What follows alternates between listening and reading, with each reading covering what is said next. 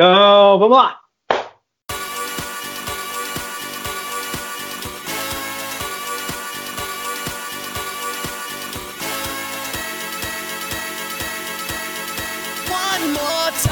Olá, você está no Conversa Paralela, podcast alternativo e musical do Samurai Morcego. Meu nome é Gui Manuel de Homem Cristo. E eu sou Thomas Bangalter.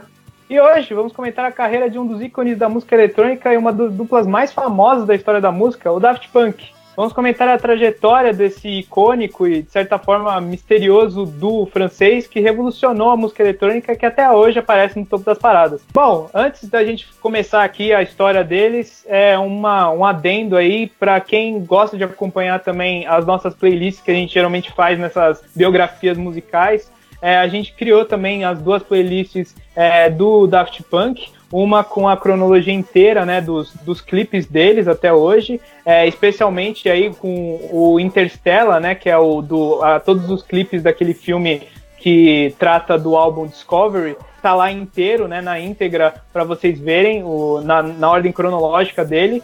E também uma outra playlist com as entre, umas uma, umas curiosidades e entrevistas bem raras da, da dupla que eles fizeram antes deles colocarem as, aquelas máscaras, né, os capacetes do Daft Punk.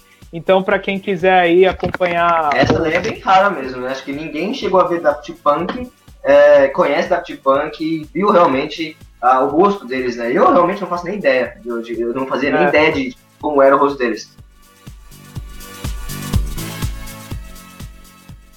Então vamos lá, né? Vamos para começar aí pra, com a história deles, vamos começar com, a, com tudo, a origem de tudo, né? O Daft Punk ele começou em 1993, mas na verdade é, a origem né, do, da, do encontro entre o Gui Manuel de Homem Cristo e o Thomas Bangalter foi bem antes, né? É, foi quando eles tinham 13 anos de idade numa escola em Paris, né? Estavam lá, eles se encontraram, né? Ele, o, ele, o Gui Manuel e o Thomas Bangalter e eles gostavam muito de música, né? Então eles meio que se encontraram ali como, né? Fizeram uma amizade na, na escola e logo no começo, assim, eles, né? Eles tocavam instrumentos, né? E eles decidiram fazer uma banda, né? Junto com outro cara chamado Laurent Brankovitz. E eles fizeram uma banda indie chamada Darling, né? Que é inspirada em uma, o nome de uma música do, dos Beach Boys, né? Aquela banda de rock antiga, né? E era basicamente isso, era uma banda indie rock, né? O, o Homem Cristo tocava guitarra, né? É, é, e o Bangalter baixo. É bem diferente, né, do que você acha que, que da origem do Daft Punk, porque a gente conhece eles por, por músicas eletrônicas. E na verdade eles começaram, né, com, com música, com instrumentos acústicos, né, com um negócio de rock, né. Mas assim, foi por algum tempo, né, essa, essa banda era bem assim, era bem casual, né? A, carreira deles, né? Como banda, uhum. assim, era bem casual. E depois, Rodrigo, dessa. Que, que da, da, banda Darling que eles tinham, né? Com, junto com aquele Brankovics, é, a banda ficou uns seis meses, mas depois que ele saiu, que esse Brankovics saiu, a banda se juntou de novo e criou uma banda chamada Phoenix. É, uma banda que até ficou famosa depois, né? Eles existem até hoje. Eles são uma banda de indie rock, né? Ele, esse Brankovic permaneceu nessa, nessa raiz da, da, da, origem aí da dupla, mas assim é bem diferente assim a trajetória deles, né? O Phoenix foi foi pro rock, o, os outros dois foram fazer um, o eletrônico deles, o house. Depois e, tudo assim, isso é que o, o Daft Punk ele, ele, apareceu de verdade, né? O nome é. deles é. foi inspirado numa crítica negativa que um jornal tinha feito sobre a banda Darling que a crítica chamava é, Adapt Punk Trash. Aí pegaram dessa crítica e fizeram o nome da banda deles e aí mostraram para todo mundo é. que né, o Daft Punk Trash é um sucesso. É, tipo, a tradução, sei lá, de Daft, a Daft Punk Trash seria tipo um punk lixo e bobo, besta, alguma coisa assim, né? E aí é, eles viram isso no jornal e falaram, ah, é, vamos colocar o nome, tipo, eles pegaram a crítica, né, uma crítica negativa e transformaram no nome deles, né, na dupla que se tornaria, tipo, super famosa, né, dali Imagina esse maluco que fez essa crítica lá no jornal, sabe? É, Ei, então, chefe, ó, olha essa banda bosta aqui, deixa eu fazer uma crítica deles, vai lá, vai lá, campeão, vai lá.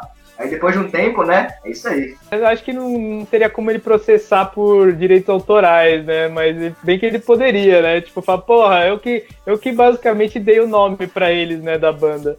Mas... É que isso aí aconteceu na França, mas se isso aí tivesse acontecido nos Estados Unidos, mano, o processinho vinha a galope, certeza. É verdade. Mas então, assim, né, tipo, depois desse, desse, desse meio tempo aí com, com essa Darling, os caras foram lá e, e se juntaram e foram fazer uma dupla é, de eletrônico, né? E começou a carreira deles mesmo, assim, para valer em 1993, né, com o Daft Punk. E aí eles começaram a trajetória né, do, do que a gente conhece mesmo como uma dupla é, francesa, né, como duo francês. O primeiro single deles se chamava New Wave, que foi um ano depois né, da, do, do, do, início da, da, da, parceria deles lá, do Daft Punk. É, eles criaram esse, esse single, né? Era não era um single, era um EP, né? Que era com uma, várias, é, várias músicas. E uma delas era a Live, né? Que na época, nesse mixtape se chamava New Wave. A Live está no, no álbum Homework, né? Que, que sairia ali, ali depois de um tempo. Mas o primeiro sucesso para valer deles, comercial, foi o da Funk, né? De 1995.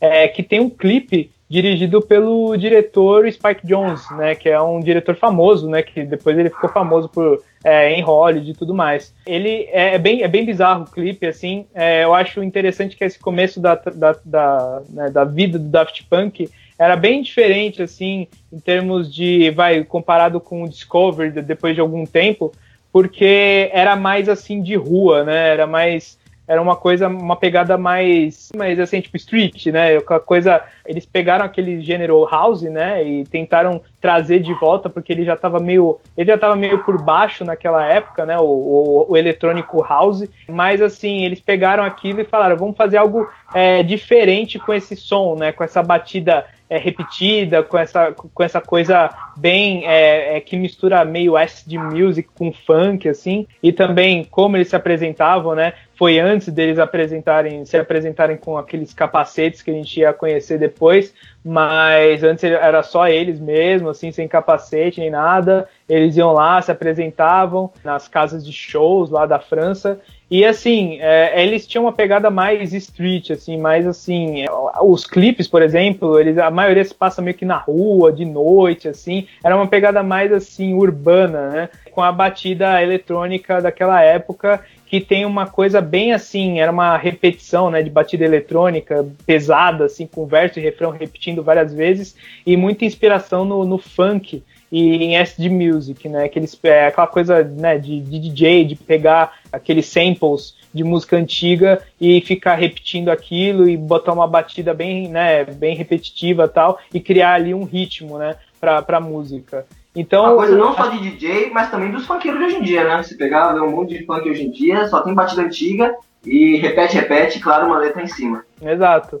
E, e assim, é, é, é a base de música eletrônica, né? E eu acho que eles, assim, eles ficaram muito conhecidos por meio que domar essa, esse estilo, né? Eles, eles conseguiam controlar completamente, assim, a, o, a plateia, né? O público com a batida deles, porque né, não, não é fácil você, você, você acha que tipo, é simplesmente ficar lá tocando a música lá e fazendo uns samples e tocando samples e repetindo eles, mas você tem que criar uma, uma música cativante para o público, né? Eu acho que desde o começo o Daft Punk ele misturava uma coisa meio que engajava o público, né, a ouvir e ao mesmo tempo tinha uma pegada meio é, experimental, assim, né? Porque eles misturavam com várias coisas, assim, vários outros gêneros, como eu tinha falado, o funk, o acid music, e acabavam criando ali uma coisa totalmente nova, assim, né? Isso, assim, no começo, quando eles ainda nem tinham gravadora e produtor, né? E aí, depois, né, eles viram que eles, eles começaram a crescer, os, o da Funk explodiu na, na, nas, nas paradas lá da França tal, e eles falaram, pô, a gente precisa fazer um, um, álbum, né? Uma coisa, a gente precisa, né, avançar aí na nossa carreira. E aí eles acabaram, né, é, escolhendo, né, é, procurando um produtor musical e uma gravadora, né? Que naquela época, ao contrário de uh, hoje em dia, né, com, como você falou, com os, os funkeiros e tudo mais, que você simplesmente bota uma música no, no YouTube e faz sucesso com ela, né? Naquela época você tinha que ter uma gravadora para né, ela disponibilizar o seu álbum, para divulgar e tudo mais, porque só eles, como, né, como uma dupla, não, não conseguiria um sucesso sozinho, né? E aí eles acabaram escolhendo, né? O produtor foi o Pedro Winter, que seguiria ali depois por um bom tempo, né, com a, com a dupla, e a gravadora foi a Virgin Records, que foi assim uma certa uma certa competição para ver quem que iria ficar com o Daft Punk porque depois do, da, do sucesso da funk. E aí a Virgin foi uma das poucas que dava uma certa liberdade criativa para a dupla criar o próprio som, né, a própria identidade, sem, sem assim eles serem controlados pela gravadora, que era algo bem recorrente, né, naquela É, isso que eu ia falar, vale lembrar que naquela época o controle da gravadora em cima do artista era ridículo, né? O, eles é. não tinham opção criativa nenhuma. É igual mais ou menos quando você pega um filme de Hollywood hoje em dia, onde que você olha assim e fala, é, a ideia era boa, mas a produção aí mexeu muito e ficou uma bosta, né? É, é, então acho que eles devem ter tido um trabalho enorme para escolher, para conseguir achar alguém que desse pelo menos uma liberdade, ainda mais pra eles que assim, o lance deles era muito criativo, não era tipo uma cópia de nada, né? Eles estavam começando no gênero deles. É, eles, eles têm muito um trabalho autoral, assim, né? Eles sempre quiseram. A gente vai ver aqui ao longo da trajetória deles que eles sempre buscaram assim uma criatividade, é, criar um som é, que não fosse só o comum que da, da, época e sempre fugindo das expectativas, né? Cada álbum tem uma sonoridade totalmente diferente, uma origem diferente, uma filosofia diferente. Então isso que é muito legal, né? Eles conseguiam se diversificar, né? E conseguia se adaptar de certa forma aos novos tempos, né? Da música. Por isso que até hoje eles, né? São conhecidos. Mas então, né? Depois de toda essa, essa correria para conseguir uma gravadora, eles finalmente fizeram o álbum deles, né, o Homework de 1997, que trouxe aí o gênero, né, o house music e o techno para de volta para as paradas de sucesso da época, né? O single de maior sucesso desse álbum foi o Around the World, né, que teve até clipe e tudo mais. É, eles começaram, pegaram essa vibe assim de da música meio street, meio urbana e adaptaram para um álbum, mas assim, pessoalmente assim, não é o, o, álbum que eu mais ouço da, da banda. Eu gosto de alguns de alguns singles, mas assim, no geral é um, é um álbum meio repetitivo, assim, tipo, é, ele não tem uma consistência em algumas músicas. Sim, foi muito importante na época, mas na minha opinião ele, ele acabou ficando um pouco datado, assim, né? Mas assim, é, ele foi muito importante para a carreira do Daft Punk, né? É, tem o Around the World, que para mim é uma das músicas mais icônicas da, da, da uhum. dupla, né? Também esse álbum também, tipo assim, é um, acho que eu com menos ouço de longe. Eu tô com você, eu só alguns singles, acho que eu, eu ouço bastante até Around the World, mas só. É, eu gosto mais da é. pegada que eles vão experimentando depois, né? Sim. E é uma curiosidade é que tem uma, né, como a gente viu, um, o, o ex-integrante aí de uma banda deles, aqui, o, que era a, Darling, né, o Laurent Bran Brankovic, ele foi fazer uma banda chamada Phoenix, e tem uma música, curiosamente, nesse álbum chamada Phoenix. Eu não sei exatamente se tem é uma, uma homenagem ou alguma coisa assim, mas eu tava parando para pesquisar assim, e aí eu vi isso e falei, nossa, coincidência. Mas é, é, é, uma música que eu acho que, que coincide com uma estreia da, do Phoenix também, né? Então não sei se tem alguma coisa a ver, mas fica aí a curiosidade. E assim, né, eles naquela época, né, eles não tinham ainda essa o costume de usar aquele capacete, como eu tinha falado no, nos shows, né? Eles começaram a fazer isso um pouco tempo, um pouco tempo depois, alguns anos, mas teve a primeira turnê, né, que acabou ficando marcada aí do Daft Punk, né, que acabou virando quase uma tradição na carreira da banda, que é em todo ano que termina com sete, eles fazerem esse show, que é o Alive, né? Eles começaram em 1997, né? Eles fizeram o Alive em 1997, que, né, basicamente eram as músicas do Homework, que eles não tinham ainda quase nenhuma música deles, né? Mas que foi o primeiro assim show que acabou sendo gravado. Tem a versão em disco também desse show. Tem um single, acho, do. Eu não vou lembrar qual que é o single que eles fizeram, a versão ao vivo. Mas tem, acho que é, talvez seja o da Funk ou a Live, não lembro. Mas mas assim, é, né, esse Alive vem da, do nome da música, né, do, do Alive, do, do Homework, e acabou também virando nome da turnê deles para sempre, assim, né. Só para falar, esses capacetes aí, eles é, servem basicamente só para preservar a identidade deles mesmo. O legal é que, assim, como consequência, acabou gerando uma identidade visual pra banda muito legal, né? Agora são famosos por isso. Mas na época eles só fizeram isso pra poder, tipo, sabe, preservar eles mesmos. É, é, é curioso, assim, né? Então acho que a primeira coisa que as pessoas pensam no Daft Punk é, são os capacetes, né? Atualmente, assim, que eles acabaram criando uma identidade visual muito forte para a dupla e que até acho que inspirou muita, muitos outros né, é, músicos e DJs, especialmente, para criar essa identidade, porque senão eu acho que, por exemplo, eu não teria prestado tanta atenção, talvez, no Daft Punk quando eu era criança, se não fosse essa identidade visual deles, né? A gente vai falar um pouco depois no Discovery, mas assim, eles né, eles tinham uma identidade assim que mostrava um pouco um tema, né, que era recorrente na, na, nas músicas deles, e também um pouco do que era né, a filosofia da, da, da, dupla, que é uma música eletrônica, né, e, que, e, e nada mais eletrônico do que dois robôs, né, tocando para uma, uma plateia, né, então, tipo, né, eles criaram logo no começo, né, essa, esses dois capacetes, os capacetes eles foram concebidos por um design, um design chamado Paul Ham e os diretores franceses Alex e Martin. E assim, né, é, a gente conhece, né, pelo por aquele, aquele visual que eles nunca mudaram, né, o visual da, básico de, dos capacetes, mas eles têm várias versões do, dos mesmos, né. É, o para quem quer se orientar aí, o Gui Manuel é, que é o, é o baixinho, né? Do, tem um que é um pouco mais alto que o outro.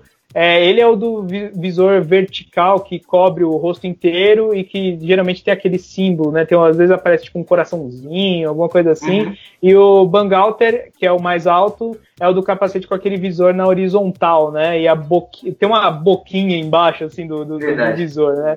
Então, o que eu acho legal é que esses capacetes, eles ganharam o seu próprio espaço, né? eles, eles, decoram os capacetes, então os capacetes agora são um elemento do show. Mas você vai no show do Craft Punk, você imagina que, assim, como é que vai ser o estilo do capacete deles. Que tem uns que são cromados, né? Tem uns que são que piscam umas coisas diferentes. E o que eu acho legal mesmo é que o capacete é, tira a identidade dos malucos, sabe? Dá uma identidade pra banda. Então quando você pensa em é. Daft Punk, você se foca na música. E, então assim, a música acaba sendo maior do que o, o Gui Manuel e o Bangalter, sabe? A música deles é o foco. Então quando você pensa em Daft Punk, você não lembra dos caras, você não quer saber da vida deles, você quer saber da música mesmo. Isso dá um foco tão legal pra música, sabe? Eu gosto tanto é. de artista que, que você não pensa nele em si, pensa na música, sabe? O trabalho dele é maior do que ele em si. Ele não precisa ser bonito, gostoso, sensual, sexy para fazer sucesso. A música dele é boa o suficiente para isso, sabe? Uhum. E, uma, então, o, é. que você vê hoje em dia é artista que pega e assim, a música é mais ou menos e o artista só é famoso porque, sei lá, é sexy, veste bastante roupa, pouca roupa e, e dança pra caralho, tá? É, eu acho, eu acho que foi até uma certa uma certa corrente que aconteceu mais ou menos naquela época, porque a gente também teve alguns anos depois o Gorilas, né? Que ele basicamente também criticava essa coisa de da identidade do músico, né? Das personalidades que, né? A personalidade acabava cobrindo, né? A qualidade da música, né? Então uhum. você tinha aqueles popstars, é. aqueles ídolos que a música não era muito, né? Não era boa, né? Não era, não era muito boa, mas assim, a pessoa ouvia porque ah, achava o cantor gostosão, a cantora, sabe, bonita, gostosa, não sei o que lá, e aí acabava cobrindo a qualidade do som. Então o Daft Punk, ele, né, desde o começo foi assim, né, eles, eles também, eles que quiseram meio que cobrir a identidade deles para se tornar algo maior, né, para se tornar uma, uma a, a música ser maior do que eles, né, como você falou e desde assim, né, isso acaba se espelhando nas apresentações, nas raras apresentações deles, é, tanto ao vivo quanto na televisão, né? Para você ter uma noção, o Daft Punk ele só se apresentou três vezes na, na, na televisão, né? E as três vezes foram no Grammy, né? E é, uma foi em 2008, né? Com o tocando com o Kanye West com a, a música Power, né? que eles é, fizeram assim uma rápida, eles apareceram rapidamente assim na, na, apresentação do Kanye West e depois sumiram. A outra foi é, uma, acho que muito icônica, que foi a de 2013 com o Pharrell Williams é, e o Steve Wonder, né, tocando a Get Lucky. E a outra foi, foi esse ano, né, em 2017 com o The Weeknd, né, com a música dele lá, eles, eles ajudaram a, a, a tocar lá também. Então, assim, eles, eles acabaram também criando essa vibe meio misteriosa para as personalidades. Eles acabaram. Aquela coisa, né? A intenção era de um jeito, mas também acaba meio que indo para outro lado, porque de tanto você se esconder, as pessoas começam a ficar super curiosas sobre você, né? E aí, assim, é, as pessoas, eles têm uma certa vibe misteriosa, né, por trás da identidade deles, né? É, por conta deles se esconderem por tanto tempo, né? É, toda vez aí que eles vão lançar um álbum assim, eles somem por muito tempo, sabe? Ninguém sabe onde eles estão, eles ficam muito reclusos, né? Na, na, como personalidades, assim, né? Então isso acaba também se transformando aí, né? Acaba indo contramão a, a visão deles, mas eu acho que é natural, assim? Não é exatamente a intenção deles, mas acabou se tornando também uma certa característica da banda, né? Eles serem meio misteriosos como, como pessoas, né? Como né, a gente tinha falado que tem essa vibe, eles têm essa vibe meio de misturar o humano com o robótico, né, na, na, identidade deles como, como dupla, é um tema também que acaba sendo recorrente nas músicas também, né, como a gente vai ver aí nos outros nos próximos álbuns, mas só para deixar algumas músicas que têm a ver com essa identidade, é, por exemplo, a Digital Love, a Technologic, o Human After All, o álbum Human After All basicamente tem muito a ver com isso, né? E a, e a Touch, por exemplo, do Random Access Memories, né? É, todas elas falam um pouco dessa coisa do, do, do robô tentando encontrar uma, uma humanidade, né? Ele, ele tentando se tornar um pouco mais humano, tentando é, se encontrar nas emoções, que é basicamente um pouco da filosofia da, né, da, da, música deles, né? Que é um eletrônico, uma coisa artificial, sintética, só que misturando com emoções humanas, né? Vozes de cantores, né? De pessoas, de humanos, né? Então tem um pouco disso, essa mistura, né? No som deles.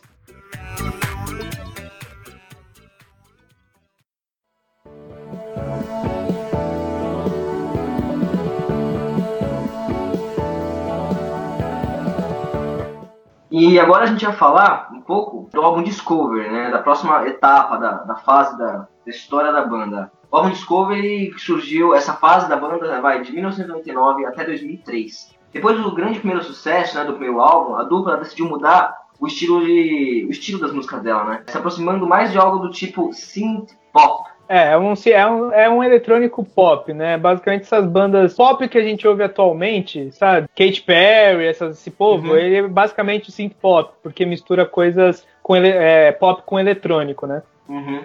Peraí, continuando aqui assim, é, essas músicas eram mais baseadas em sample de temas de canções tiradas lá dos anos 70 e 80. Uma coisa bem nostálgica pra dupla, né? Já que a dupla começou em 94, lá, década de 70 e 80, teve essa influência deles, né? Então, pra isso, uhum. dava essa sensação de nostalgia. Uma vez você me falou também que para você também te dá essa sensação de nostalgia, né? Porque você também é, conheceu o Daft Punk na infância, né? Pra quem não sabe, Daft é. Punk pra mim, pra mim foi apresentado pelo Rodrigo, então eu conheci quando eu era adolescente. Mas pro Rodrigo já foi mais, foi mais cedo. É, que assim, eu acho que muita gente, né, conhece o Daft Punk por conta dessa fase deles, do Discovery, né? Que é, né, da, do, acho que do single mais famoso dele antes do antes da, da época do Get Lucky, que era o One More Time, né? Que ficou muito famoso tanto pela música quanto pelo clipe, né? Veio lá do daquele filme, né, que a banda fez junto com um diretor de animação japonesa chamado Leiji uhum. Matsumoto. Interstellar era... 555. É, é. São Interstellar 5 é, né? E é um filme maravilhoso. Assim, ele junta todos os clipes da, da, banda, de cada música, e faz meio que um, um, um, filme. Ou você pode pensar ao contrário, né? Que o filme, você tira pedaços dele e vira os clipes das músicas dele. Exato, e o filme é. é basicamente é um musical, sabe? Igual no Pink Floyd tem o The Wall. São só as músicas dele, só que o filme é meio que não tem palavra, não tem diálogo, não tem nada. São só as músicas tocadas contando uma história em animação. E a animação tá boa, é bonito, sabe? É, uma, é um tema bem fantástico, um universo ali todo espacial. Muito legal, eu recomendo demais vocês verem esse vídeo. No YouTube é, tem, o... sabe? Na nossa própria playlist, lá já vai ter todas as os clipes em ordem como se fosse o filme mesmo, assim. Acho que tem algumas cenas de transição que não devem ter nos clipes, mas assim, se você ver do começo ao fim, você vai entender a história lá. Que assim, é uma space opera, né? Que como esse Leiji Matsumoto, ele era. Ele assim, é um, um diretor super consagrado de, de anime, né? Ele fez várias animações clássicas, tipo, ele criou, por exemplo, o personagem, o Capitão Harlock, é, que até hoje né, tem filme dele, ou tem aquela animação é, Galaxy Express 999, é, que é basicamente um, inter, um Interstellar sem a música, né? A, a uhum. origem da, da premissa do Interstellar, que é essa coisa de uma space opera, né? Aquela coisa que tem as naves, assim, tipo, que, que conta uma história super dram não é dramática, né? Mas é épica, né? No espaço. E as naves, elas, elas sempre lembram algum, alguma coisa fora do nosso conceito de naves comuns, assim. No Galaxy Express, no Capitão Harlock, é geralmente umas naves meio que em formato de navios mesmo, de como se fossem navios piratas, assim. E o Interstellar, por exemplo, tem aquela nave que é em formato de uma guitarra, né? Que é super também marcante para quem viu o filme, né? Então, assim, uhum. a, esse Leiji Matsumoto, ele era, é, ele foi uma das, ele fez animações que marcaram muito a, a vida, né, do, a infância do, do, do Gui Manuel e do Bangalter, e aí eles acabaram chamando ele, né, para fazer esse filme que eles, eles tinham a ideia, né. Então, assim, como, como o Carlos falou, essa ideia, né, de trazer um, é, um som antigo, né, é, dos anos 70 e 80, e e transformar ele em algo novo com o synth pop, com o eletrônico. E continuando assim, nesse tema de projeto cinematográfico e multimídia dessa banda, eles também têm algo é, que, que, é algo recorrente na vida da dupla, né? Eles mais tarde, mais atualmente, fizeram a trilha sonora do filme da Disney, Tron, sabe? Aquele filme novo da Tron. Mas mais tarde a gente fala bem disso aí. Uhum. Então, mas essa filosofia né, da banda sempre trazer algo um gênero antigo ou uma, um estilo de som de, de antigo sempre acabou sendo assim uma, uma constante na, na carreira deles, né? E eu acho que no Discovery foi assim a primeira vez que eles, que eles caíram de cabeça nessa coisa de ressuscitar um gênero que era basicamente uma coisa meio não era basicamente não era só disco, né? Era vários gêneros daquela época dos anos 70 e 80, aquele som e trazer para os anos 90, 2000, né? Uma coisa mais futurista. Então é, é, nostálgico. Você, mesmo você não tendo vivido aquela época, você ouve algumas músicas do Discovery e você sente uma certa nostalgia só pelo, pelo som, assim, sabe? Eu acho, por exemplo, aquela Night Vision, assim, uma, uhum. um som meio, sabe, meio nostálgico, Something About Us, assim, é uma coisa que parece que realmente remete a algo anterior à produção daquilo, assim, né, daquele, daquela, daquele álbum, né. Então, eu acho bacana e isso acaba remetendo também à própria minha vida, né, que uhum. eu conheci eles quando eu era criança, né, com esse, com One More Time, com o clipe do One More Time, que Quantos era um desenho, né. Menos, Rodrigo? Ah, eu devia ter uns 7, 8 anos, por aí, assim, menos talvez, 6, mas assim, eu lembro quando. Que, é, eu, não, né, eu não me importava com música, mas é, eu gostava de desenho, né? Obviamente. E dois clipes que me pegavam muito quando eu assistia era o do Gorillaz, né, o Clint Eastwood, e o One More Time do Daft Punk. Então, assim, para mim, os dois sempre foram, assim, eles foram vai, os primeiros que me fizeram, assim, reparar em, em clipe e em música, porque eles me atraíam pela, por essa identidade visual, né, que eles tinham o Daft Punk foi por, só por conta do Discover, né, por essa época que tinha esses clipes animados, mas acabou me, né, me cativando a ir atrás depois da história da banda e do, de todos os outros álbuns e tudo mais. Então é, é curioso que é, na produção do álbum ele é nostálgico pro Daft Punk, mas ele agora é nostálgico para mim também, né? Tipo, alguns anos, de, né, já são quase acho que 20 anos do, do, do lançamento do Discovery, então ouvindo ele agora já é nostálgico para mim por outra forma, né? Então é uhum. uma nostalgia que cria nostalgia, né? Tipo, é uma coisa legal. Pra mim, é, eu não conhecia a banda quando era criança, né? Eu comecei a conhecer só depois que o Rodrigo me apresentou, já tinha uns 13, 14 anos. E assim, me pegou na hora, me pegou na hora porque, principalmente por causa da animação, né, da identidade deles, que eu nunca, assim, na minha cabeça eu tinha um, conceito de música eletrônica, né? E quem mudou esse conceito pra mim foi Daft Punk, né? Eu, eu conheci é, um gênero melódico, sabe? Eu vi que música eletrônica não era só uma batida repetida para sempre, né? Eu vi que tinha, tinha música ali dentro, tinha sonoplastia, tinha, tipo, melodia, né? E, e juntou isso com a, a, paixão da minha vida desde sempre, que é animação. Então foi fácil começar a gostar a partir daí, né? Sim. Eu acho que eu diria que você encontrou humanidade na música eletrônica por conta do Daft é, Punk. Falando bem é bonito, em palavras magistrais, é isso aí. Encontrei humanidade é. na música eletrônica. Exato. E, bom, como você tinha falado aí, o, eles também, né, eles sempre tiveram essa coisa de ter um, vai, um spin-off, entre aspas, áudio, audiovisual, né, com os, com os álbuns deles. E não foi, né, não foi à toa que eles fizeram Interstellar no, no Discovery. Antes, no Homework, eles já tinham feito também um projeto é, em filme chamado Daft, né, uma sigla Daft, que é, era, um, era um filme que juntava os clipes do Homework, né, como eu tinha dito, ele foi, teve vários diretores que dirigiram os clipes do Homework, um deles era o Spike Jones, é, então eles fizeram esse filme chamado Daft, A Story About Dogs, Androids, Firemen and Tomatoes, esse nome gigante aí.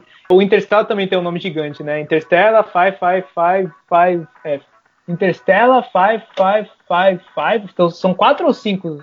São quatro cinco, cara. São é, Interstellar 5555. É. São quatro cinco. É. The, e aí depois é The Story of the Secret Star System, né? Que conta a história da banda lá que era que, que né, ela era famosa num outro planeta, né? Os caras eram todos azuis, né? E aí depois é, veio uma, um, uma organização lá, sequestrou eles e transformou eles, vai, eles colocaram aquela pintura de humanos, viram meio que escravos de uma organização para tocarem no, no, no, no, planeta Terra e ficarem famosos aqui. É basicamente uma crítica do Daft Punk sobre a música, né, feita assim, né, produzida por gravadoras e tudo mais, como a gente tinha falado, né, que eles eles sempre fugiam disso, né? E virar aquela coisa meio industrial, né? Aquela música feita a toque de caixa e aquele, aquele pop barato, né? Então é basicamente uma crítica deles em forma de animação, né? É, que é bem, bem bacana, assim, para que tem um, tem um sentido, né? O filme não é só uma historinha para que amarra vários, várias músicas do Daft Punk. Não, tem, certa, tem uma certa filosofia por trás do, da, do filme, né? Depois do Discovery, né? O Discovery ele foi um puta sucesso, né? Acho que ele foi maior do que o Homework, né? A banda ela tava numa ascendência aí é, de, meteórica em termos de sucessos e de singles. Ele ainda não tinha ficado em primeiro lugar na parada americana, na Billboard, mas no resto do mundo ficou em primeiro. One More Time fez muito sucesso, ficou em segundo nas paradas britânicas e teve outros singles, né? O Digital Love, o Harder, Better, Faster, Stronger, Face to Face, todos esses é, acabaram virando singles de muito sucesso, né, pro, pro Daft Punk. Buy it, use it, break it, fix it, trash it, change it, melt, upgrade it, charge it, point it, zoom it, press it, snap it, work it, quick erase it, write it, cut it, paste it, save it, load it, check it. Mas assim, né? Sempre tem aquela coisa de que tem sempre uma queda, né? Todo, toda banda com alguns anos de, de, de trajetória acaba sempre tendo um álbum que é considerado vai, a ovelha negra da família, né? Apesar de Homework ser o, vai, o álbum que a gente ouve menos, eu acho que o que é mais considerado o pior álbum do Daft Punk é o terceiro álbum, né? Do, deles, que é o Human After All. Que, assim, é um álbum bem também, como os outros dois, ele é bem diferente, né? Ele tem uma pegada mais rock, né? Ele, o, Daft Punk acho que acabou decidindo voltar um pouco às origens de banda indie rock, né? Do, da época lá do, do Darling e acabaram é, trazendo guitarras e misturando com o eletrônico deles, né? E assim, é um som bem mais pesado e distorcido do que os outros, do, do, que, do que os outros dois álbuns, né? Eu acho que isso acabou tendo uma certa estranheza, né, para o público deles, né? E esse álbum, Rodrigo, o Human After All, ele recebeu uma recepção meio que mista, assim, pelos críticos e pelo público também, né? Tem gente que gostava, gente que não gostava. É... os grandes sucessos, grandes sucessos desse álbum foram Robot Rock, Technologic, Human After All e Prime Time of Your Life. Esses sucessos foram um sucesso, mas assim, nenhum deles superou nenhum sucesso que fez em outros álbuns. Então por isso que o povo fala que esse é um dos piores álbuns dele. Pra mim, esse álbum não é tão ruim. Eu gosto de algumas músicas, mas assim, nenhuma dessas músicas desse álbum é aquelas que me marcaram, sabe? Pra mim, eu acho que se fosse pegar um pior dos álbuns, eu coloco esse. Assim, aquele primeiro, né, o álbum que eu falei pra você, o Homework, ele. Não que, tipo, eu achei ele melhor que mas pelo menos tem algumas músicas, tipo, é, Around the World, que me marcaram mais, né? Então, assim, eu achei que esse álbum pra mim é o pior. Talvez é, Homework seja um pouquinho melhor, porque tem algumas músicas que me pegam mais, algumas músicas mais catchy pra mim, sabe?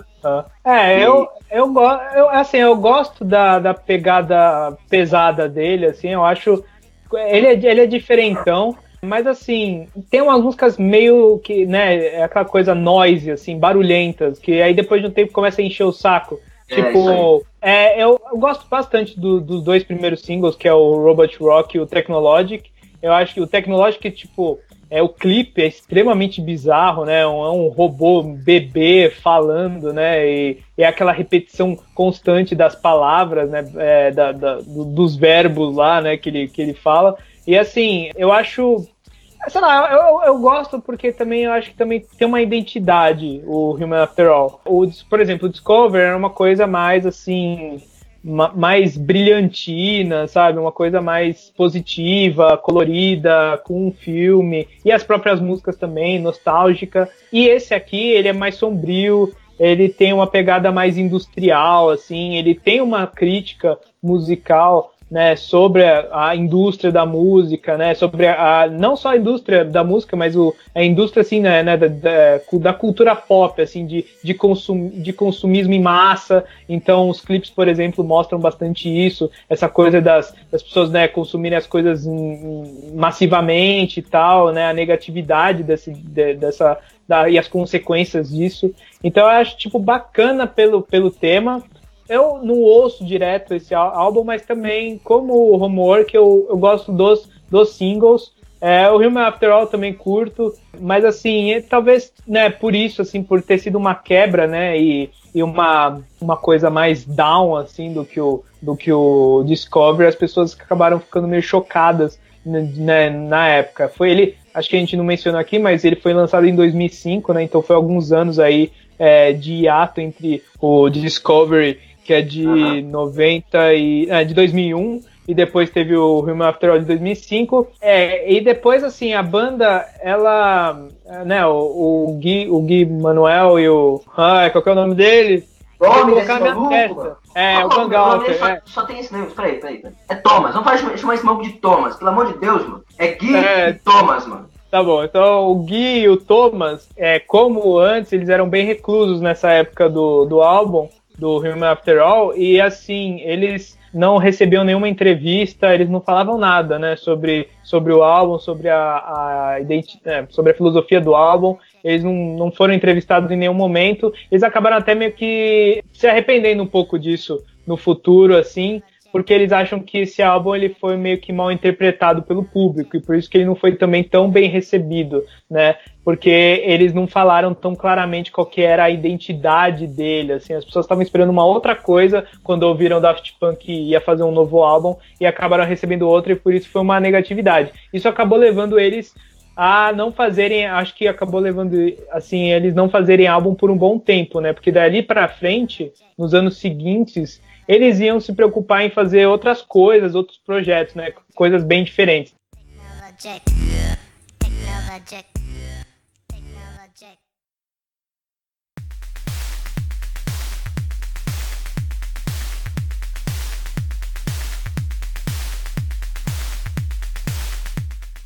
Depois do, depois do lançamento desse disco aí, é, eles começaram a investir em turnê, né? Turnê mundial, eles começaram a percorrer países como Japão, Estados Unidos alguns lugares da Europa. Tem uma apresentação que é meio lendária, sabe? Ficou muito famosa, porque ela foi lá em Paris e acabou sendo gravado e virando o disco a live 2006 2017.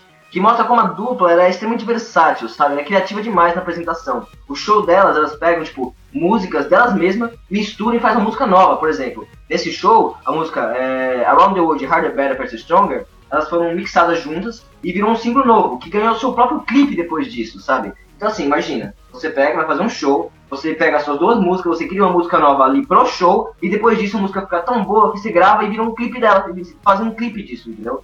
É, esse, esse, tipo de, de performance no show, assim, por exemplo, um show desse foi apresentado com uma grande pirâmide de luz, mas no futuro começou a inspirar outros artistas. O Skrillex mesmo, por exemplo, ele começou a fazer do mesmo jeito nos shows dele. Uhum. É, esse, tinha, né, eles parece que tem uma certa tradição, né, de fazerem esse live todo ano 7, né? E eles fizeram, eles voltaram a fazer, né? Eles raramente fazem shows e aí eles voltaram a fazer em 2006, 2007 e, e acabaram fazendo esse disco aí que que assim, eu não gosto de muito de versões ao vivo, mas eu acho que o esse Alive é uma das exceções à regra, assim, históricas, porque o que eles fazem com as músicas é muito legal, né? Eles já tinham ali, eles já tinham, ao contrário de 97, eles já tinham uma bagagem muito grande de, né, um acervo muito grande de uhum. músicas, e aí eles acabavam misturando, né? Eles, por exemplo, essa do Harder Bear ficou muito boa. Tem outras assim que eles acabaram misturando outras, outras músicas. Tipo, tem uma que é a, a, o álbum abre com Robot Rock ou oh Yeah, assim que você não espera. O Robot Rock vem do, vem do é, Human After All, que é super pesado. Oh Yeah vem lá do, do Discovery, né? Uma coisa bem mais é, divertida e alegre. Eles acabaram misturando, então tem muita música boa nesse disco ao vivo. Eu recomendo quem não, quem só conhece a discografia original. É, não conhece o Alive, eu recomendo fortemente ouvir esse disco ao vivo, porque ele é muito bom, é, é pesado, assim, o som dele, e, e, você ouve também a plateia surtando, né? Imagina estar lá, assim, além né, do, do, do som, ele do, do som que, que eles fizeram pro show, eles fizeram também esse negócio da identidade visual, que era essas pirâmides aí é, de luz que você falou, que tipo é que elas são muito fodas, elas acabaram ficando muito marcadas assim, até na apresentação do Kanye West no do Grammy que eles apareceram, é, quando eles apareceram, eles estavam meio que ainda nessa fase do Alive, então eles apareceram meio que numa pirâmide também. Então ficou muito forte essa, essa identidade visual deles nessa época por, por, por conta do Alive, né? Então um uhum. show ao vivo que se tornou basicamente um, um álbum deles, assim,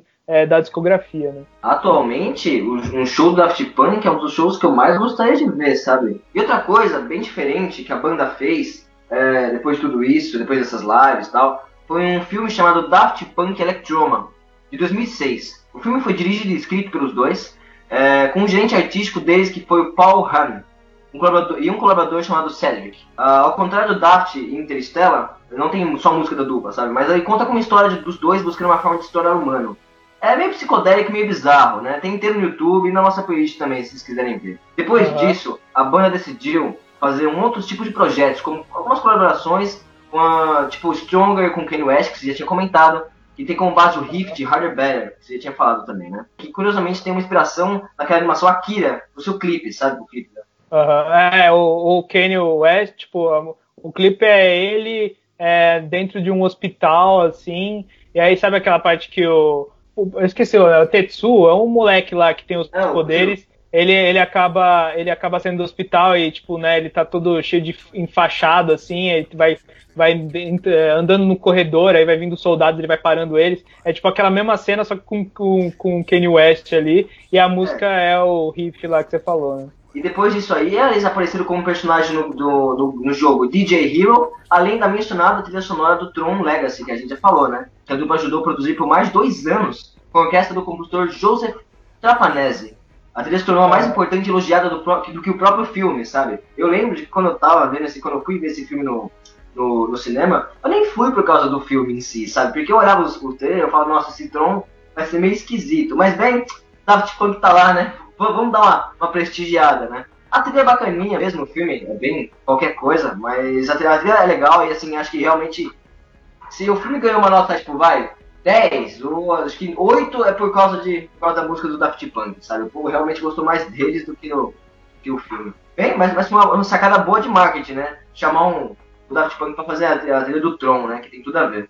Eu, eu também, assim, eu não gosto muito do filme, eu só vi naquela época lá e eu não lembro, assim, exatamente da história, assim, mas a trilha sonora do Daft, do, do Daft Punk é sensacional. É, eu acho que é uma das minhas favoritas, assim, trilhas sonoras de filme, assim, porque ela dá para ouvir ela como um, um, algo totalmente à parte do filme, assim, ela é muito bem produzida e assim, é, eu até ouvi antes da gente fazer o podcast e ela ainda, ela ainda continua excelente, assim, né?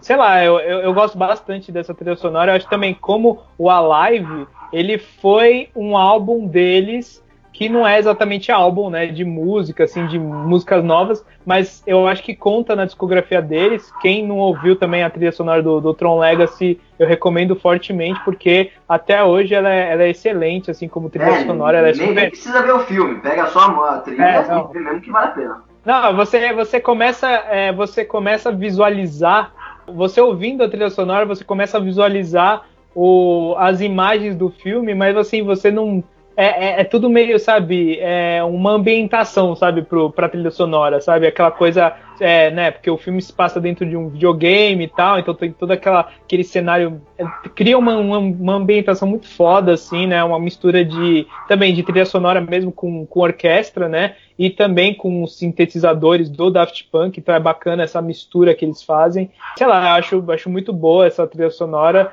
é, dá pra ouvir até hoje. Então, e assim, né, antes da gente ir para o último álbum deles, né, acho que é o mais famoso atualmente, né, do, do dos álbuns, é, eles fizeram algumas curiosidades aí, né, durante, nesse meio tempo, que eles, por exemplo, na, mais ou menos nessa época, o David Bowie, né, ele, ele acabou passando lá, né, nos estúdios da Daft Punk e, e pediu para a dupla remixar uma música dele, né, e assim, é meio que uma lenda, assim, não acho que não tem exatamente uma comprovação, mas falam que o Daft Punk recusou remixar a música do David Bowie. Assim, eu não sei porquê, não sei o motivo, mas é bizarro a gente saber que a, a dupla já recusou trabalhar com o David Bowie e com a Madonna também, que ela teve um dia que ela, assim, ela falou que ela estava aguardando uma ligação da, da dupla para fazer uma música com eles e até hoje eles nunca fizeram música com a Madonna, né? Também é outra outra artista aí que ficou meio que no vácuo aí, porque como eu falei, né, desde sempre eles são muito reclusos, então eu acho que tipo eles só trabalham com quem eles realmente querem, né?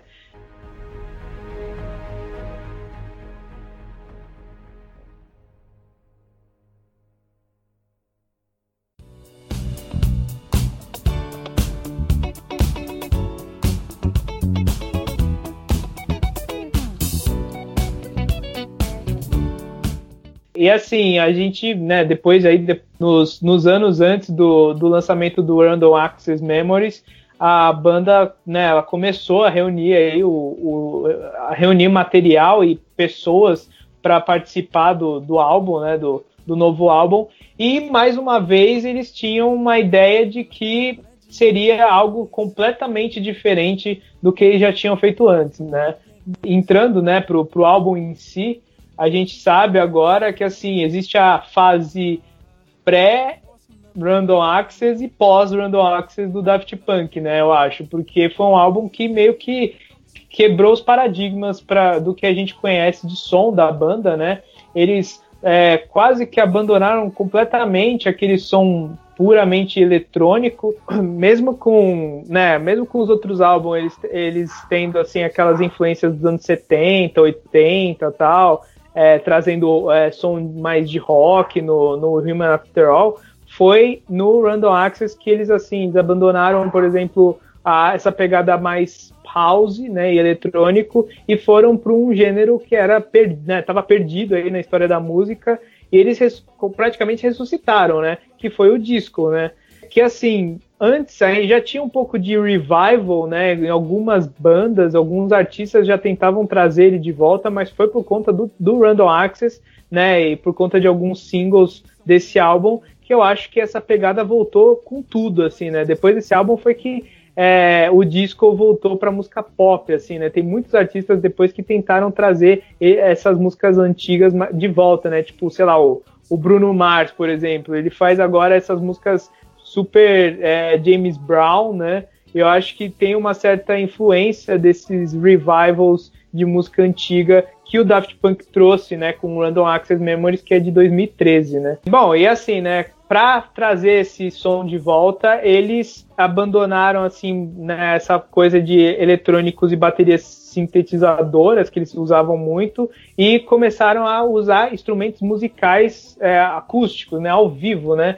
É algo que não, não, eles não faziam né, nos outros álbuns. Né? Tem uma entrevista é, que eu até posso deixar aí o link depois deles, que a, a Rolling Stone fez com eles, é super raro né, isso acontecer na época, mostrando os bastidores do Random Access. E é muito foda ver como eles assim se dedicaram por vários anos, né? Esse álbum foi gravado, por exemplo, em vários estúdios, acho que foram cinco estúdios em vários locais do mundo, assim. É, então eles, né, como eu falei, eles estavam reunindo pessoas, né, gente que eles queriam trabalhar para fazer esse álbum. Então, por exemplo, né, o clássico, o, acho que o mais famoso, porque tem o nome de uma música né, no álbum, que é o George Moroder, que ele ele era um cara fodão, né, na época do, do disco e tal, e ele acabou ficando meio sumido, né, no, ao longo do tempo, e foi o Daft Punk que meio que trouxe ele de volta, né, uma, uma pegada meio Tarantino com John Travolta, no uhum. Fiction, que o cara pegou um artista que estava meio abandonado e, e, trouxe ele de volta. O Marauder depois ele acabou ficando é, ele voltou né, à fama, ele fez um álbum com vários artistas, é, que é um álbum solo dele, chamado Deja Vu, com várias músicas é, eletrônicas, é bacana o álbum. E assim, né, interessante que também outros caras que ele trouxe é o foi o Todd Edwards, Nile Rodgers, Nile Rodgers que é o, o baixista que toca no, no Get Lucky, né, ele era um cara também que é, eu esqueci da, da, da, banda que ele, não vou falar aqui para não, pra não errar. E também é, outros artistas mais contemporâneos aí, como Pharrell Williams, Julian Casablancas, eles pegaram Isso. toda essa galera e falaram, e falaram, vamos fazer um álbum aí que é para trazer esse som de volta. Eles se dedicaram por vários anos, né? O álbum saiu em 2013, mas parece que eles estavam produzindo há três, quatro anos antes, eles estavam já pensando nesse álbum. É, e eles, né, acho que o, a, o single que estourou, né, que trouxe é, essa identidade para esse álbum foi o Get Lucky, né, com o, uhum. o Pharrell Williams e o Nile Rodgers. Nossa, é, mas, né, essa música na época que soltou esse álbum, meu amigo, essa música é. eu vi em todos os lugares, na TV, no rádio, sabe, na internet, nossa, todo lugar tinha essa música tocando, não é só aqui. É. Sim, foi, foi assim, foi aquela música que pegou todo mundo, como eu falei, tipo, é, antes a banda era é, o Daft Punk era conhecido pelo One More Time, mas com certeza agora assim as gerações atuais elas lembram Daft Punk do Get Lucky assim, né? Que não tem nada a ver, né? Acho que é, eu, eu lembro quando saiu assim esse single, eu falei isso é Daft Punk porque tipo não tinha nada a ver, era uma música muito boa, mas não tinha nada a ver com eles e foi uma das primeiras poucas vezes assim nas bandas que eu gosto que os caras eles deram uma virada de 180 graus e mesmo assim acabaram agradando até o público que acompanhava eles antes, né? Não, sim, eu adorei essa música, sabe? Se saísse um álbum dessa música, é, dessa música não, se saísse um álbum só nessa pegada meio funk, meio disco deles, porra, mano, eu achar, eu achar o máximo, sabe? Essa é uma mudança de, de gênero aí bem legal que, que poderia ser feita, sabe? É, esse álbum ele, ele traz outros elementos também em outras músicas. Uhum. Tem orquestra, por exemplo, tem uma música, né, a Beyond, que começa com uma orquestra super épica, assim, né? Uhum. É, me lembra até a trilha sonora do Super Mario Galaxy, aquilo. E, tem, tipo, e tem as outras participações, tem essa música, por exemplo, do George Moralder, que é basicamente a biografia do cara em forma de música, é muito interessante. Então, cada música, ela tem um elemento bem, assim, diferente e original, assim, né? Um álbum é, muito original. Essas músicas aí, elas começam, até, essa música do George, se não me engano, é aquela que começa com uma, uma falação.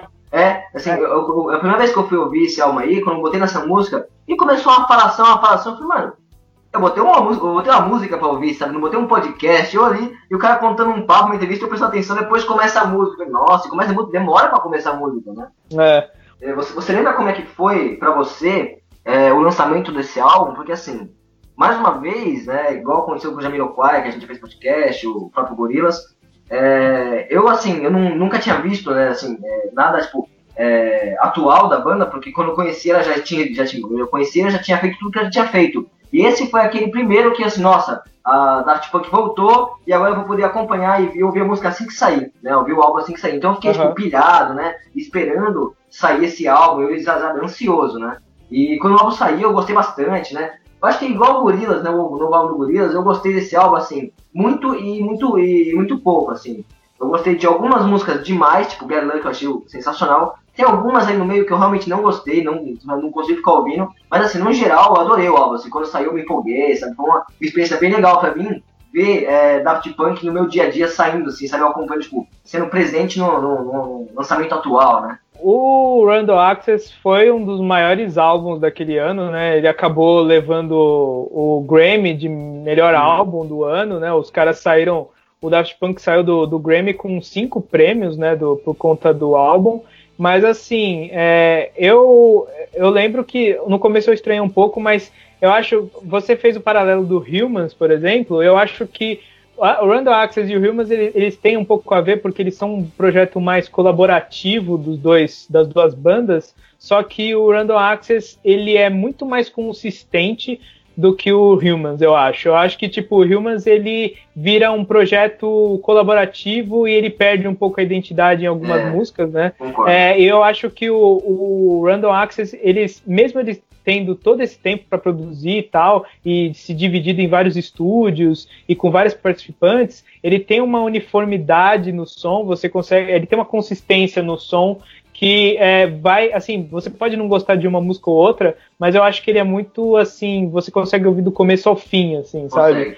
É, é, um álbum que é muito bem pensado, eu acho, em cada música, muito bem produzido, é, tem um som, assim, muito cristalino assim na, na, no som, né, na, nos instrumentos que eles usam, os instrumentos ao vivo, tipo guitarra, baixo, eles são muito bem é, definidos no som.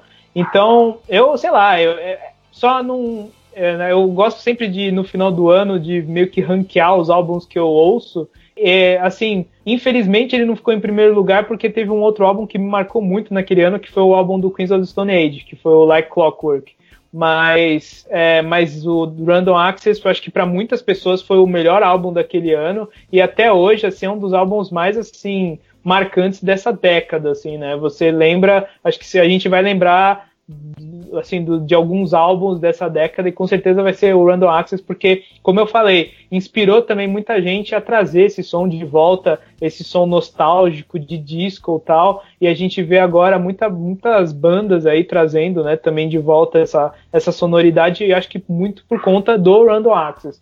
Então, é, sei lá, é muito bom esse álbum, é, eu, eu, eu tenho a preferência pelo Discover, porque eu cresci com ele, eu acho uhum. ele um álbum assim, eu consigo ouvir ele do começo ao fim quase frequentemente, mas o Random Access fica lá em segundo também, porque eu acho é. ele muito bem feito e ele é muito as diferente, minhas, né? As minhas posições são exatamente essas: Discovery, aí Random Access depois.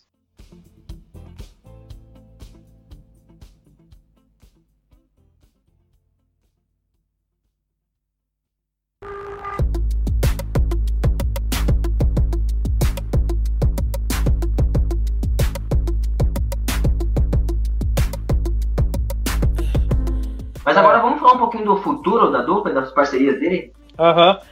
Depois é. dessa de, desse fenômeno que foi, né, o Random Access, né, a dupla ela não fez uma turnê oficial desse álbum, né? Banda geralmente faz assim, né? Ele lança um álbum e faz turnê. O Daft Punk nunca foi assim, né? Então, nesse álbum eles também eles continuaram não fazendo o show, mas, mas enquanto eles estavam, né, é, aí nessa, nessa pausa deles, né, entre os últimos anos, eles voltaram a fazer parcerias com outros músicos, né, com outros artistas, e uma que acho que ninguém viu chegando aí também foi o do The Weeknd, né? Que era esse, esse artista pop, né? Que, que fez sucesso acho que uns dois anos atrás, né? Ele começou a fazer sucesso e ele foi um dos únicos aí que fizeram parceria com o Daft Punk. Ele não fez só uma, ele fez duas, né? Uma com aquela Starboy e a outra com I Feel It Coming, que foi a música que eles, eles apresentaram no Grammy esse ano.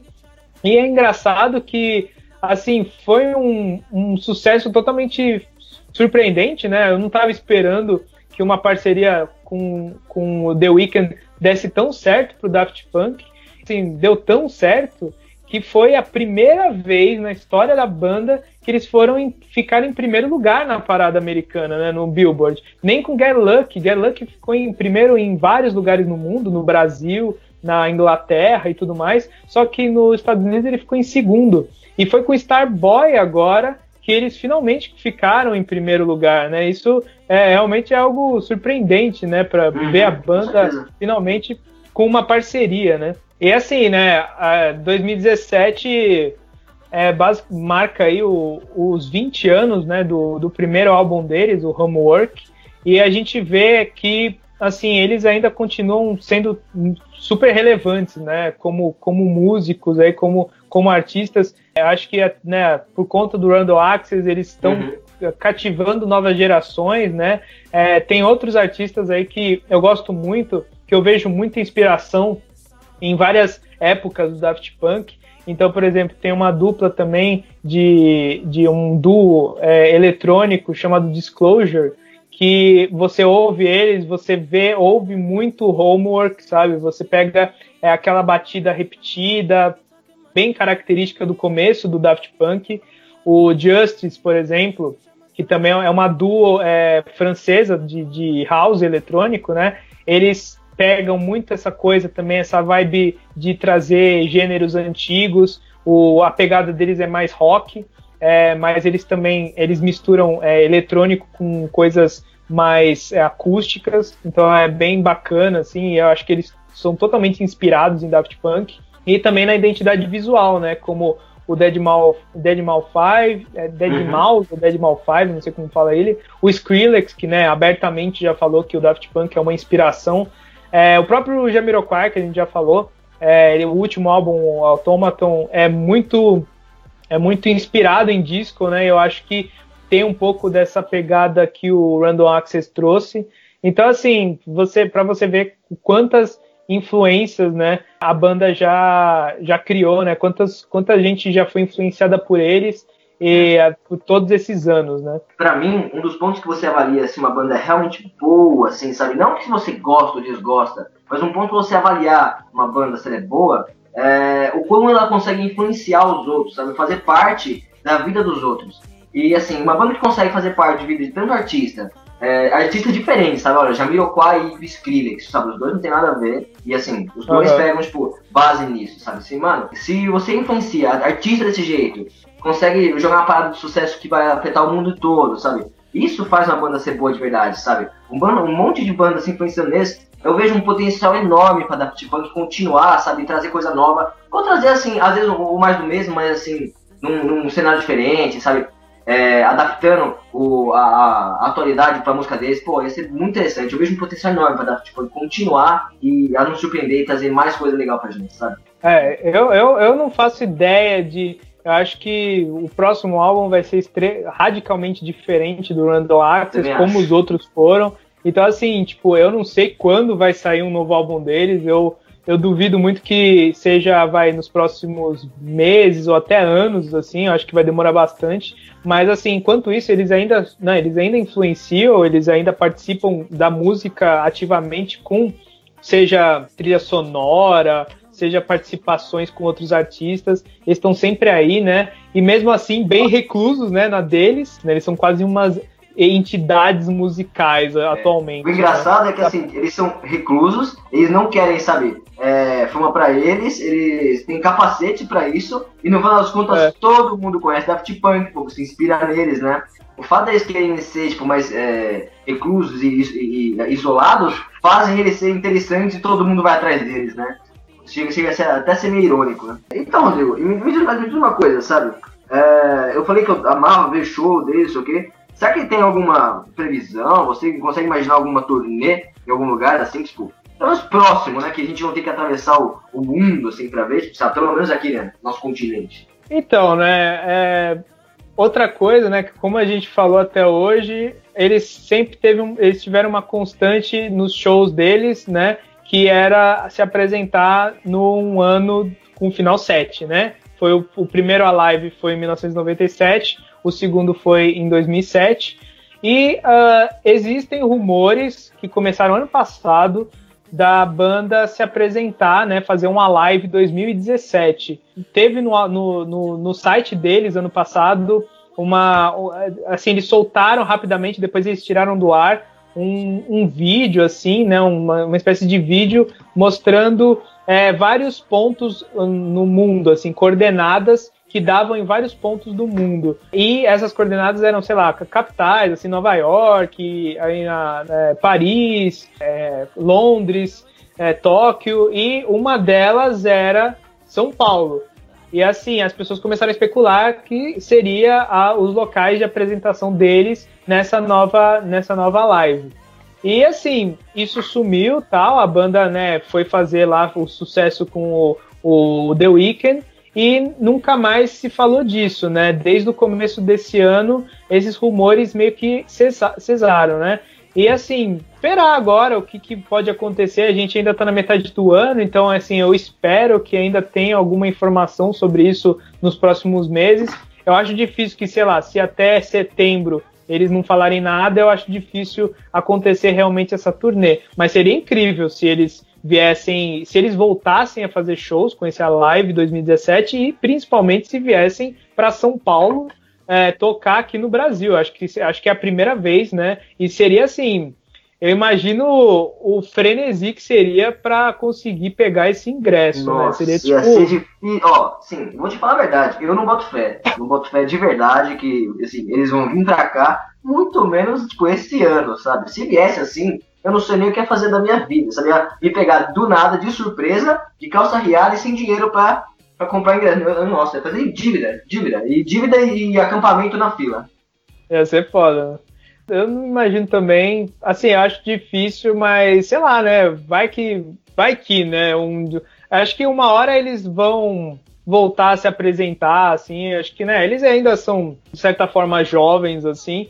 Então acho que daqui pelo menos alguns anos eu espero um dia eles se apresentarem aqui, seja em festival, né? Acho que o mais assim é, fácil deles se apresentarem seria num Rock in Rio, assim. Mas, ah, mas eu acho um difícil. Show... Daft Punk não tem cara de que faria um festival, sabe? No máximo um showzinho fechado deles. Não, não é. acho que eles pegariam e entrariam num Lula Palosa, sabe? E ele, e sai Strokes e Rage Against, um monte de banda assim, acho que não, não iria, não. Mas assim, eu não é. duvido que assim, se eles voltarem realmente a fazer turnê, que algum dia eles apareçam aqui, aqui no Brasil, né? Porque é. o Brasil é um país que, assim, é bem visado para show, sabe? A gente, a, a, gente faz dinheiro em show, sabe? O brasileiro gosta de show, vai em show, paga caro para isso. Então, assim, tem chance, mas eles poderiam voltar a fazer turnê primeiro, né? É, mas é, seria, seria foda. Mas enfim, né? Enquanto a gente tá esperando aí um, um, novo show ou até um novo álbum deles, a gente vai ficando por aqui, né? Que a história da banda é até o, o, esse momento aí que a gente está só, só, no, só no aguardo aí, né? E se a gente tiver um álbum, né, ou alguma coisa nova, acho que a gente faz aí um podcast também, como a gente fez com Gorilas, né? Mas é isso então, a gente vai ficando por aqui. É, espero que vocês tenham gostado dessa, dessa, dessa biografia musical aí. É, se vocês quiserem, né, se vocês tiverem alguma outra banda ou algum outro artista que vocês que, querem que a gente também fale sobre, a carreira dele, a gente pode também fazer aqui nesse podcast. É só falar aí nos comentários. Para no, nossa pesquisa aqui, do que a gente fez para o podcast, uma das, das nossas grandes ajudas foi o nosso amigo que já participou aqui do podcast, né? Fez o podcast do Humans com a gente. E ele lá no blog dele, o Why Not, ele fez posts também contando a trajetória da banda. É, ele fez vários artigos para cada, cada álbum, é, falando sobre cada música e tudo mais. Então eu recomendo aí, se vocês quiserem saber um pouco mais sobre a banda, é, fica aí como, como uma, uma boa dica. É, também, né, como, como a gente falou no começo, tem as nossas playlists aí para vocês verem os clipes em ordem cronológica e curiosidades. Tem umas tem uns, umas propagandas, coisas que o, o Daft Punk participou. Ele participa, por exemplo, eles participavam do Tsunami, que era aquele bloco de animes do, do Cartoon Network, né? Então eles, eles apareceram lá, eles fizeram uma ponta tal. Foi, eles ficaram famosos para as crianças por conta disso. Então, tipo, tem várias coisas bacanas lá também para vocês verem. E é isso, então. Se você curtiu, dá aquele joinha no, no vídeo compartilha aí com, com seus amigos também fãs da, do Daft Punk. Uhum. E a gente vai ficando por aqui. Falou! Hum, falou!